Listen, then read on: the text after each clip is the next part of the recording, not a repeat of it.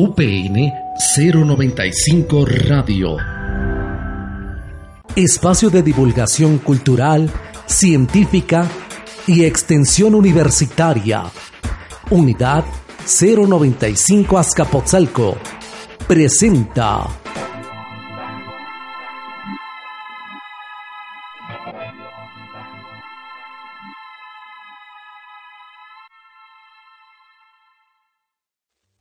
Bien, este, pues muy buenas tardes. Eh, estamos iniciando esta emisión eh, del programa Con peras y manzanas eh, de la unidad 095 de la unidad de la Universidad Pedagógica Nacional y mi nombre es Miguel Ángel Castillo, a ser quien está, va a estar dirigiendo este programa y sobre temas educativos de, de diversa índole.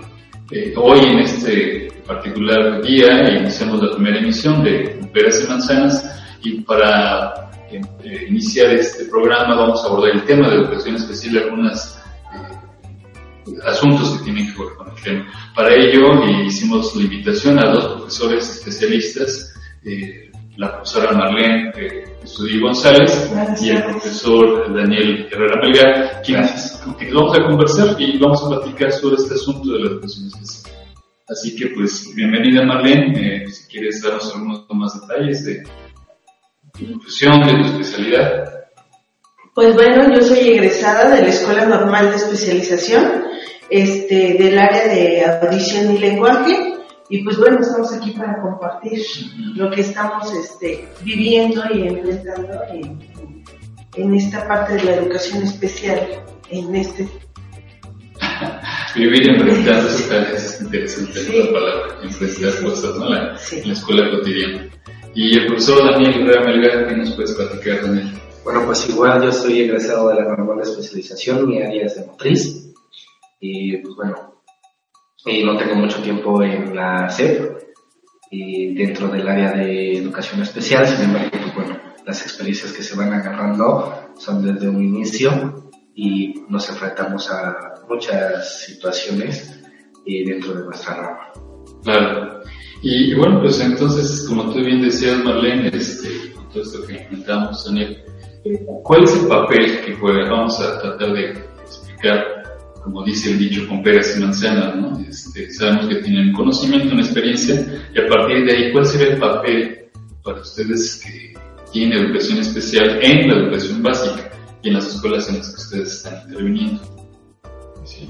Ah, bueno, pues antes que nada nosotros estamos dentro de las escuelas de educación primaria y nosotros estamos eh, como la UDI, eh, que significa la Unidad de Educación Especial y Educación Inclusiva, que como bien dice, pues lo que busca es la inclusión de, de todos los alumnos, el brindar todas las oportunidades, este, educativas pese a, a su nivel social y a su condición de, de los alumnos, llámese con alguna discapacidad o con alguna, algún tipo de atención. Ok. Pues bueno, yo creo que vale la pena ir aclarando que educación especial, como tú dijiste, abarca educación primaria, pero también abarca educación preescolar eh, y secundaria. Entonces, es una, vamos a decir, una modalidad del sistema educativo que, que inicia básicamente en el 94 con los acuerdos de Salamanca que invitan a todos los países o diferentes países participantes a reorientar los servicios de educación especial junto con los de básica para poder eh, atender a diferentes alumnos, no ya de manera parte o exclusiva, sino de manera inclusiva. ¿no? Y, empieza todo el proceso desde la integración, que ya lo conocimos, y después pasamos a la inclusión, ¿no? que es un modelo ya más bien comunitario. Entonces, ese es en términos generales el modelo ¿no? que estamos siguiendo. Eh, ¿Tú cómo ves, eh, Daniel, esta situación de, la intervención de educación especial? Pues bueno, en la actualidad, como bien dicen, ¿no? nosotros manejamos desde preescolar hasta secundaria, eh, tomando en cuenta mucho una, una evaluación formativa continua dándole seguimiento a estos casos, como decía la maestra Marlene, eh, dependiendo sus condiciones, sus habilidades sociales o de desarrollo. Y pues brindarle también esta situación de eh, el acceso a la currícula que es, lo, es una de las principales eh, finalidades que nosotros tenemos como educación en especial, el brindarle las herramientas, la, las estrategias adecuadas, pertinentes, que puedan acceder y a esta currícula. No solamente también en esto, sino también tenemos lo que son las estrategias que permitan un acceso generalizado, ¿no? Que les llamamos de, una adecuación estructural, aparte de, de, la currícula, pues bueno, brindar también esta situación de un asesoramiento con docentes y sensibilizar a los docentes titulares y que comprendan la diversidad que se debe de generar. Entonces sí es un poquito amplio nuestra función, nuestra finalidad dentro de educación básica y muy ardua, muy, muy estresante. Sí, sí, sí, yo creo que tienes toda la razón. Podemos trabajar con, la diversidad educativa, como le llamamos, ¿no? que incluye algunos en ciertas condiciones sociales de vulnerabilidad, como puede ser la situación de calle, o la de pobreza, por ejemplo, hasta alteraciones del desarrollo, como sea el autismo, Asperger, el síndrome de Down, y otras alteraciones, ¿no? O capacidades tal vez con las que nos enfrentamos, sí, eh, que sí son bastante complicadas tanto para el docente como para la educación especial. Y yo creo que tocaste un punto importante, ¿no? En cuanto a la evaluación formativa, y que corresponde a la evaluación también cualitativa, que hoy está como en mucha discusión en términos de la educación, ¿no? no solo para la educación especial, sino para el sistema educativo. Así es. Es que es un, un, será un eje transversal por el que todos, el sistema educativo, tendremos que estar trabajando y educación especial tiene ahí una, una parte muy importante que aportar. Eh, en ese sentido, como platicamos de los acuerdos de Salamanca, pues ha habido diferentes reformas ¿no? a lo largo del tiempo. Hoy nos estamos enfrentando al, nuevo modelo también, a la llegada de este nuevo modelo, que le llamamos. ¿Cómo, cómo ves la participación de, de, educación especial en este nuevo modelo con lo que le llamamos ahora la autonomía curricular? ¿Cómo la estás vivenciando? Bueno, eh, el nuevo modelo eh, es muy importante para nosotros, pues busca impulsar la inclusión educativa de, pues, de todos los niños y garantizarla, que es un peso, pues la verdad es que es bastante para, para nosotros que estamos en, en la docencia, ¿no? Puesto que nos enfrentamos a poblaciones no pequeñas, eh, son muy amplias y pues sí diversas, tanto eh, socialmente, culturalmente, este, hoy en día no nada más decimos atendemos a niños mexicanos, sino atendemos a niños ya de verdad de diferentes este, países, ¿no? Que traen, nos enfrentamos a otras culturas, ¿no? Eh, a esto vamos, nos vamos dando respuesta y vamos buscando aquellas herramientas que garanticen eh, pues el éxito escolar, ¿no? Em, con esto, eh, la educación está buscando brindar diferentes estrategias que sean como de manera más vivencial. En esta currícula nueva que se agregaron los clubs, este, pues bueno, fueron pensados, eh, integrados a la educación, mm, eh, dándole atención a los niños con respecto a sus intereses, puesto que hay desde actividades muy dinámicas hasta temas como es el radio, ahorita que es como tan significativo ahorita en este momento, y bueno, los niños tuvieron la oportunidad de eh, poder crear su, conocer la estructura de un radio y poder crear sus programas de radio, ¿no? Con su música, ¿no? Entonces, bueno, ya los niños tuvieron esta oportunidad, pero también hay aquellas eh, clubs que buscan eh, desarrollar otro tipo de aspectos en los niños. Lo importante de esto es que se busca em, hacerlo de una manera más vivencial, no es tan de estar en un salón y este, es un siéntate, cállate, ¿no? Que son dinámicas que ya no se debieran estar presentando dentro de los salones. Eh, sin embargo, bueno, vimos el interés y el desarrollo que tuvo eh, dentro de las escuelas y bueno, estos em, al conocer los manuales, son manuales que buscan actividades dinámicas y buscan crear un producto en el cual los niños vean el fruto de su trabajo. Sin embargo, eh, los maestros no recibimos, eh, ¿qué se puede decir? La, la capacitación adecuada, el material a tiempo, como para nosotros eh, ya tener el conocimiento previo.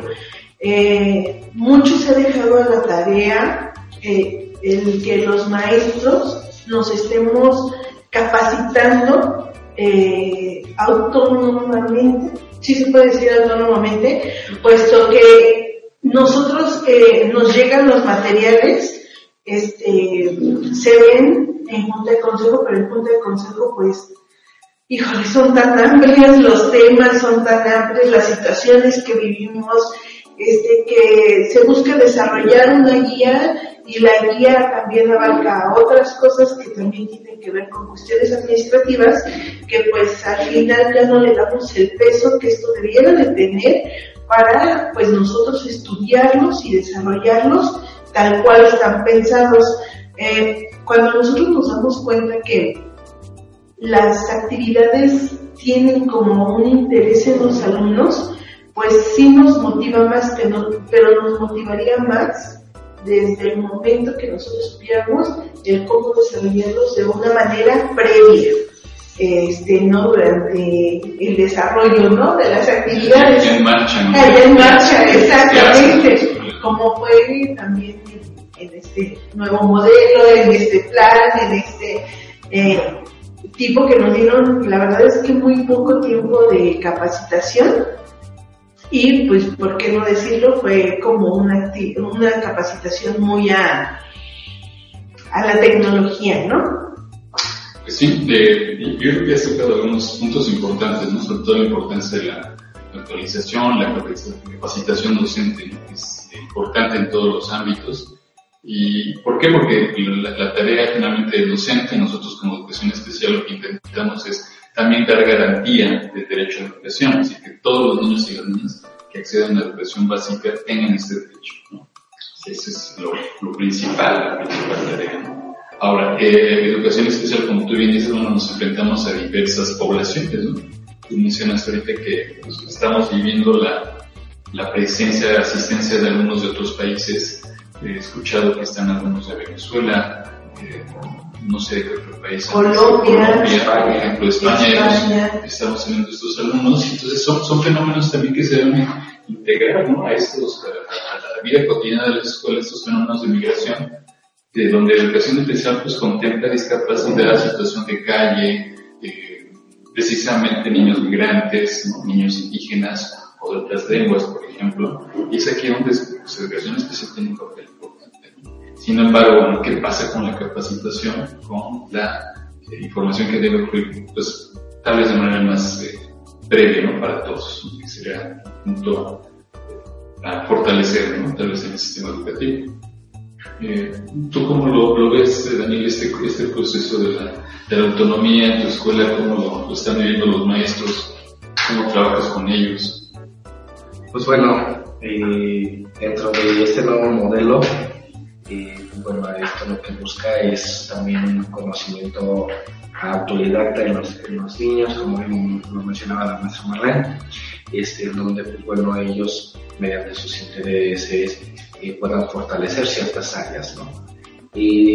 La autonomía, pues de hecho, revisándola, eh, sí es interesante, es un proyecto muy, muy, muy, muy padre muy bien planteado, se podría decir, sin embargo, pues bueno, en la práctica, lamentablemente como todo, eh, pues sí ha tenido mucha deficiencia en cuanto a esta capacitación, ¿no?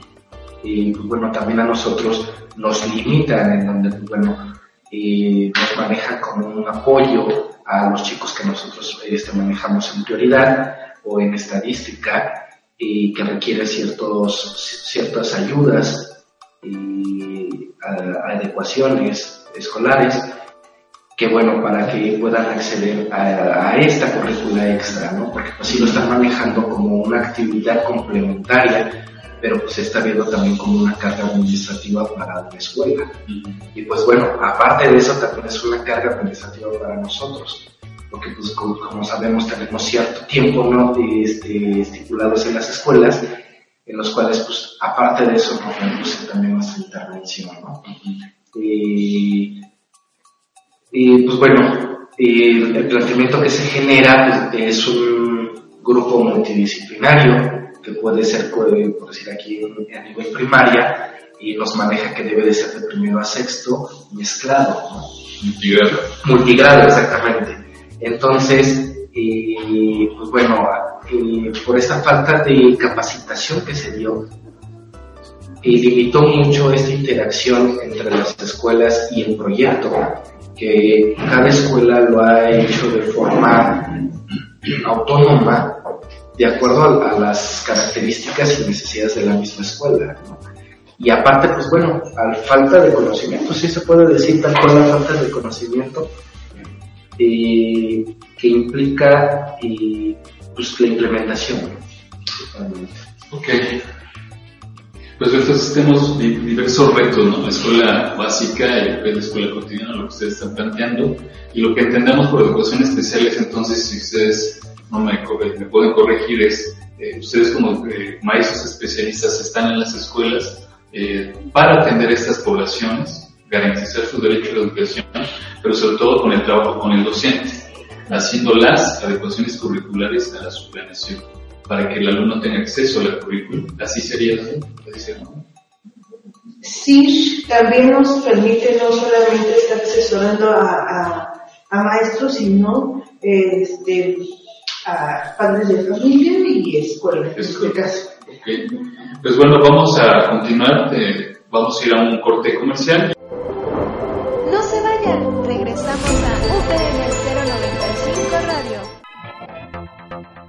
La Universidad Pedagógica Nacional Unidad 095 Azcapotzalco inauguró este 14 de febrero su Casa de Cultura al presentar un ciclo de conferencias respecto al Día del Amor y la Amistad con el evento titulado Feliz Día del Desamor. Consistió en discutir y replantear valores del amor romántico. Marca un, hecho importante, un hito dentro de la historia de la universidad. También creo que efectivamente es la primer casa de cultura de todas las unidades que tenemos en el país. Esta serie de charlas fue presentada por el director de la unidad 095, doctor Nicolás Juárez Garduño, la directora de unidades, maestra Xochitl Leticia Moreno, el coordinador de difusión cultural, profesor Claudio Escobar Cruz, y el responsable de la Casa de Cultura, profesor Abraham Sapien Córdoba.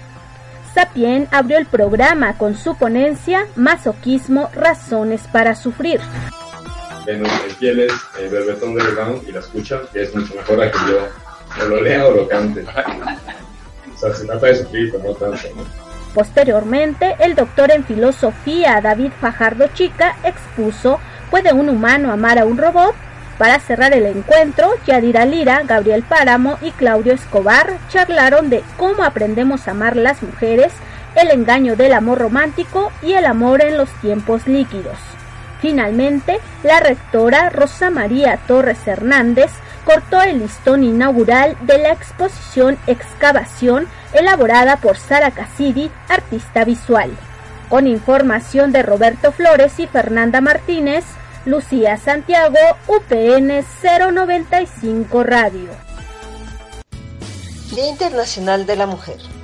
La Universidad Pedagógica Nacional Unidad 095 Escapotzalco convoca a toda su comunidad para conmemorar el Día Internacional de la Mujer, con una jornada de actividades para resaltar el papel de la mujer en la actualidad a partir del 5 y todo el mes de marzo.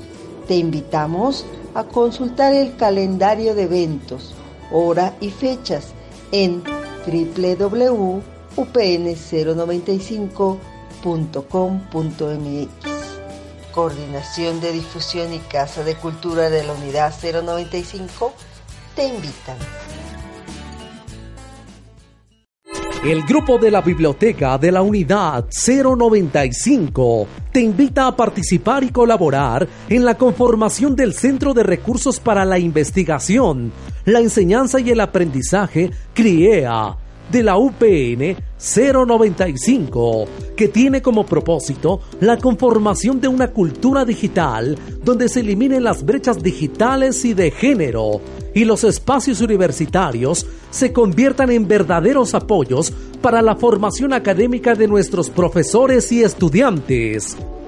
Tu participación es muy importante. Te esperamos por una cultura digital con perspectiva de género. Tu participación es muy importante. CRIEA, Comunidad 095. Unidad con identidad 095. Ya regresamos. Bien, eh, estamos de regreso, Marlene, Daniel, profesores de Educación Especial en este programa de con peras y manzanas, abordando el tema de educación especial, los retos, eh, las oportunidades que tenemos en, este, esta modalidad del sistema educativo. Y continuamos en relación, ¿qué está pasando ahora con los clubes? ¿Cómo lo están viendo? ¿Cuál es tu papel? ¿A qué te estás enfrentando, eh, Marlene? ¿Cuáles son incluso tal vez algunas experiencias exitosas a, pesar de las eh, quizás debilidades que pudiéramos tener? Pero ¿qué, qué, ha pasado con los alumnos, alumnos que tengas tú eh, presentes?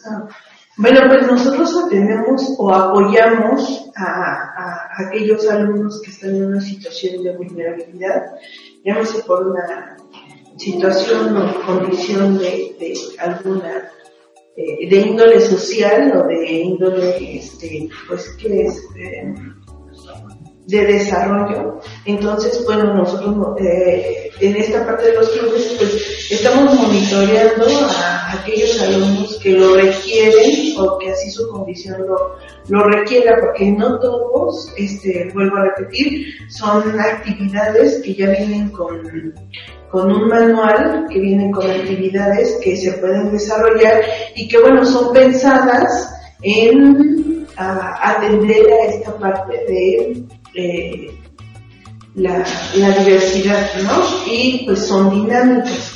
Este, en esta parte, bueno, pues los niños eh, con alguna situación de discapacidad, pues llámese quienes más lo requieren, en este caso fueron los niños autistas, ¿no? que dentro de la escuela este, regular estamos atendiendo y pues bueno ellos tienen como Mm, o requieren más bien de estar monitoreados constantemente para que logren el cumplimiento y el desarrollo de las actividades de una manera exitosa, ¿eh? Porque pues les llama la atención y es se pueden desarrollar pues de una manera mm, de una manera como más fácil. Solamente es como facilitarle y monitorear para que ellos puedan tener también esta parte del aprendizaje significativo.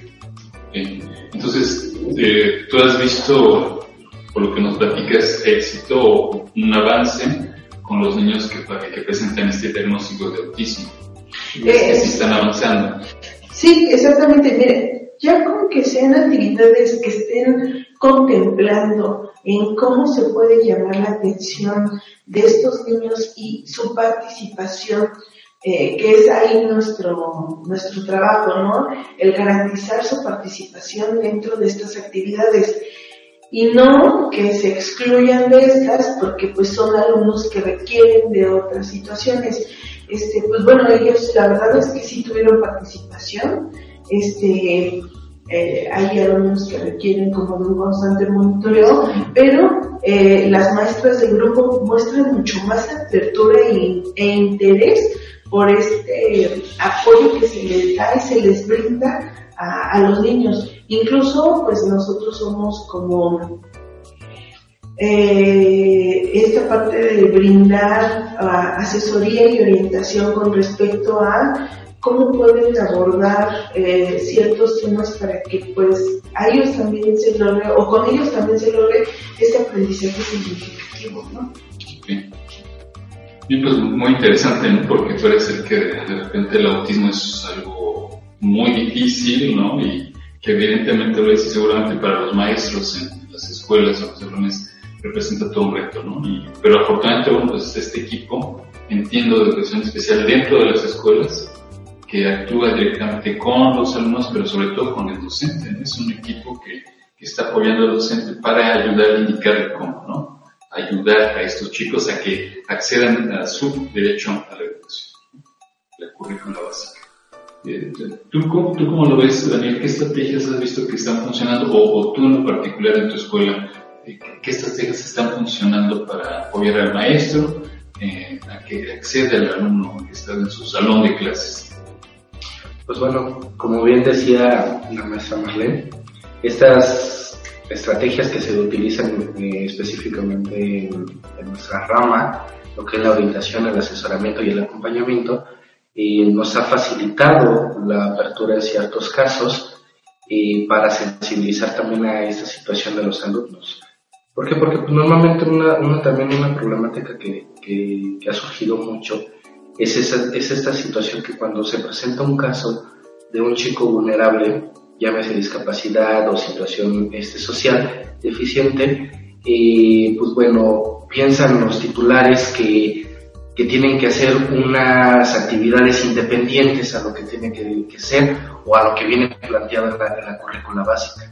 Entonces, el romper ese esquema, que a nosotros es lo que nos, nos corresponde, romper este esquema, y brindarle las herramientas, en este caso unas sugerencias de adecuaciones para que puedan acceder a ese currícula, pues sí es un poquito elaborado, un poquito tardado, pero sin embargo ahorita ya ha habido mucha apertura por, diferentes docentes que comprenden esa sensibilidad y aparte que comprenden una diversidad eh, dentro de un aula.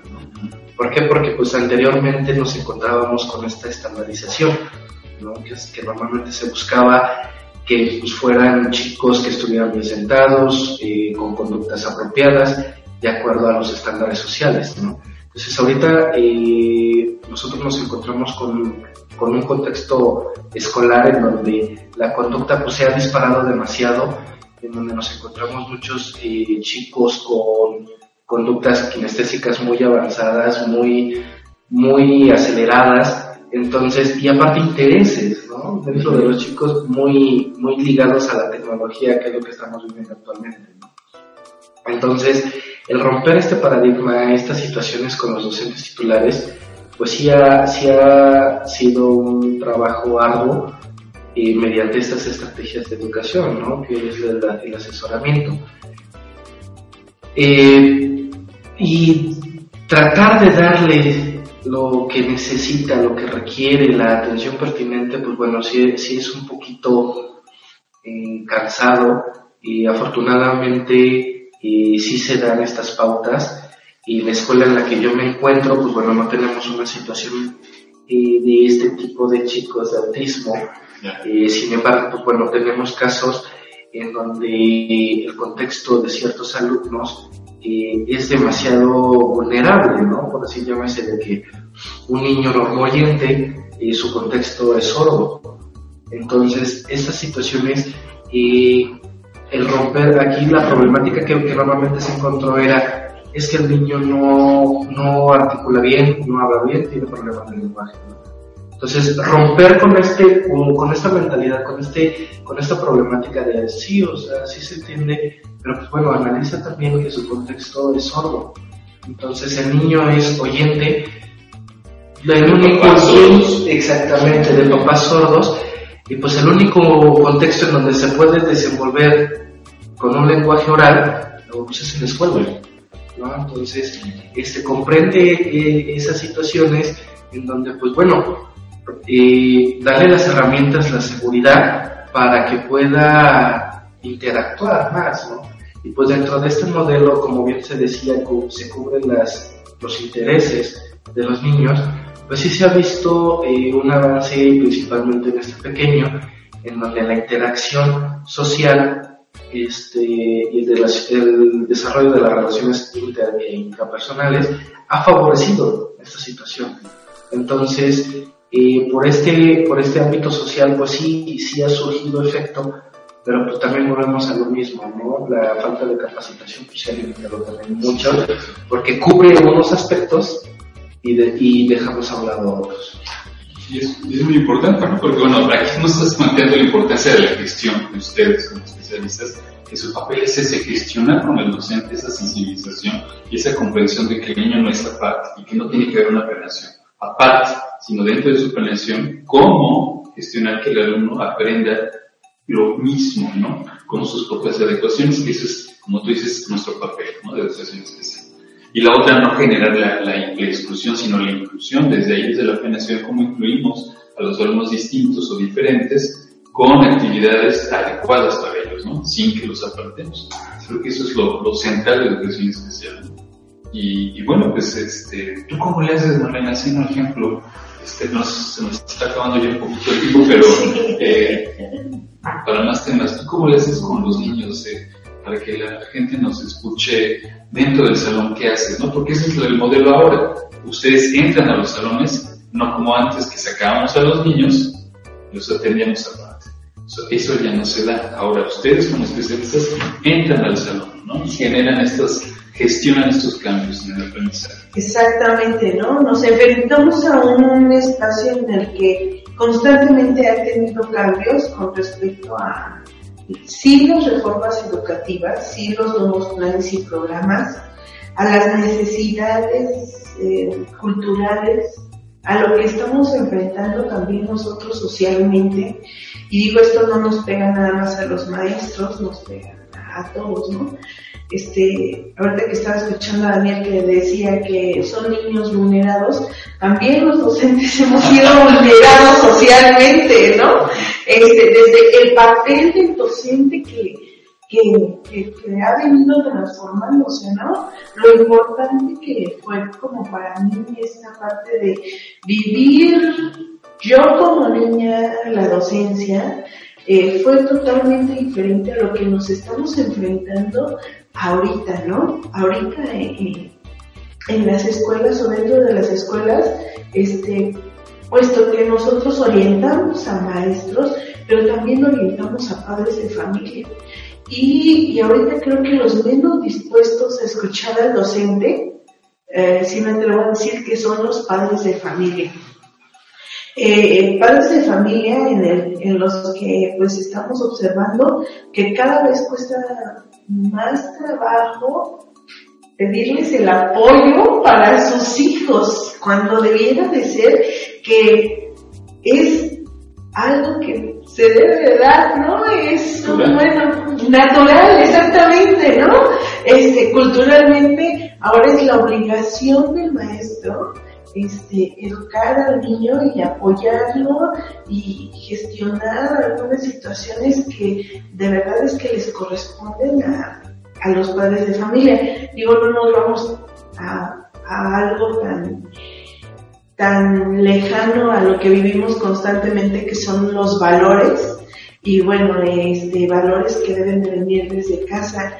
Eh, esta parte de esta parte del apoyo, respeto, tolerancia, este, hacia la hacia la convivencia, perdón, con otro y con otros sería como eso la verdad es que nos ayudaría bastante eh, en el tema de la escuela, porque como decía este Daniel, este no solamente estamos hablando de una, comunicación este individual, sino también social, ¿no? Que es aquí donde nosotros nos desarrollamos socialmente y yo creo que esa es la, fin, eh, la finalidad de la educación, este, crear un individuo que esté socialmente interactuando, ¿no?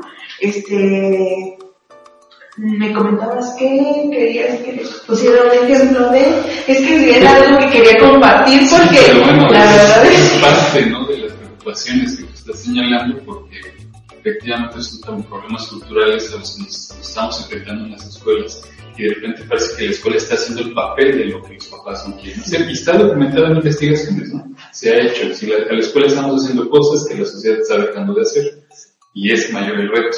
A mí me, me llama la atención esto que tú dices, ¿no? Este, los maestros también hemos sido eh, vulnerados eh, socialmente. y técnicamente o de reconocimiento. Algunos autores como Ángeles Barriga dicen que en estos momentos muy recientes una evaluación cognitiva hacia el docente, ¿no? Ah, eh, y entonces tal vez hay por ahí, parece ser que esto puede cambiar. Tú decías, Daniel, hablaba mucho de la evaluación formativa, cualitativa, y que por ahí podría ser, ¿no? El trabajo con docente, es decir, también el maestro tendría derecho a ser evaluado de esta manera, de una manera justa, eh, cualitativa y formativa, no para eh, ponerlo en riesgo laboralmente, ¿no? Eh, pero bueno, son muchos temas, no sé, en algunas palabras, que, ¿cómo podemos decir para mejorar esto? Una, una síntesis también, ¿cómo propones tú algunas mejoras para eso? Pues bueno, cabe mencionar muchas cosas, ¿no? Entonces, eh, parte de ello pues, es generar muchísima más conciencia eh, de lo que es el ámbito educativo, porque pues bueno, hay muchas brechas que, se, está, que, que, se están viviendo actualmente, en donde, pues sí, como bien lo dijo Marlene, somos vulnerados nosotros a comparación de años en donde nosotros estábamos en el, en el papel anterior, ¿no? O en el papel que nosotros este, trabajamos o apoyamos a los chicos, ¿no? Antes éramos nosotros los chicos, ahora estamos del otro lado de la mesa, ¿no? Y pues bueno, lo veíamos de una forma diferente y ahora que estamos de este lado, pues bueno, vemos la realidad a la que nos enfrentamos día a día como docentes, no solamente de educación especial, eh, sino de educación básica general. Si en educación básica se están viendo muchos problemas, en educación especial, pues bueno, tenemos un poquito más de, conflictos debido a, diferentes interpretaciones que, que, se, que se están teniendo, ¿no? O esa falta de conocimiento dentro de, de, nuestra rama o de confusiones. Eh, y aparte de este, meterse a lo que son las actualizaciones. Entonces, es un punto para ti, de la capacitación y la actualización a los Así es. O sea, ¿tú cómo lo sintetizarías? Eh, en esta situación yo también estoy de acuerdo con usted, Daniel, con que la capacitación que nosotros, los docentes, requerimos es constante, ¿no? Pues la educación también es una ciencia, ¿no? Y constantemente estamos transformando, ¿no? Pero también nosotros nos estamos enfrentando a la transformación que estamos viviendo no solamente escolarmente, ¿no? sino también socialmente. Y pues es ello que es por ello que nosotros también requerimos como de esta constante capacitación, pero de primera mano, porque cabe señalar que la capacitación que nosotros recibimos fue la capacitación que les dieron de la capacitación, de la capacitación, de la capacitación, ¿no? Entonces, pues ya se hace una la verdad es que es un, teléfono descompuesto. Entonces, pues sí es muy importante esta parte de la capacitación, pero sí recibirla como de primera mano para que nosotros no estemos expensos a alguna interpretación. ¿no? Bien, pues este, quedan muchos temas en el tintero muy importantes que ustedes están haciendo. Eh, yo les doy las gracias a la profesora Marlene González Estudillo y al profesor Daniel Herrera Melgar en esta primera emisión de nuestro programa Con Peras y Manzanas. Esperamos que hayamos aclarado algunas cosas y si no, pues tendremos otros programas, otros espacios para seguir conversando.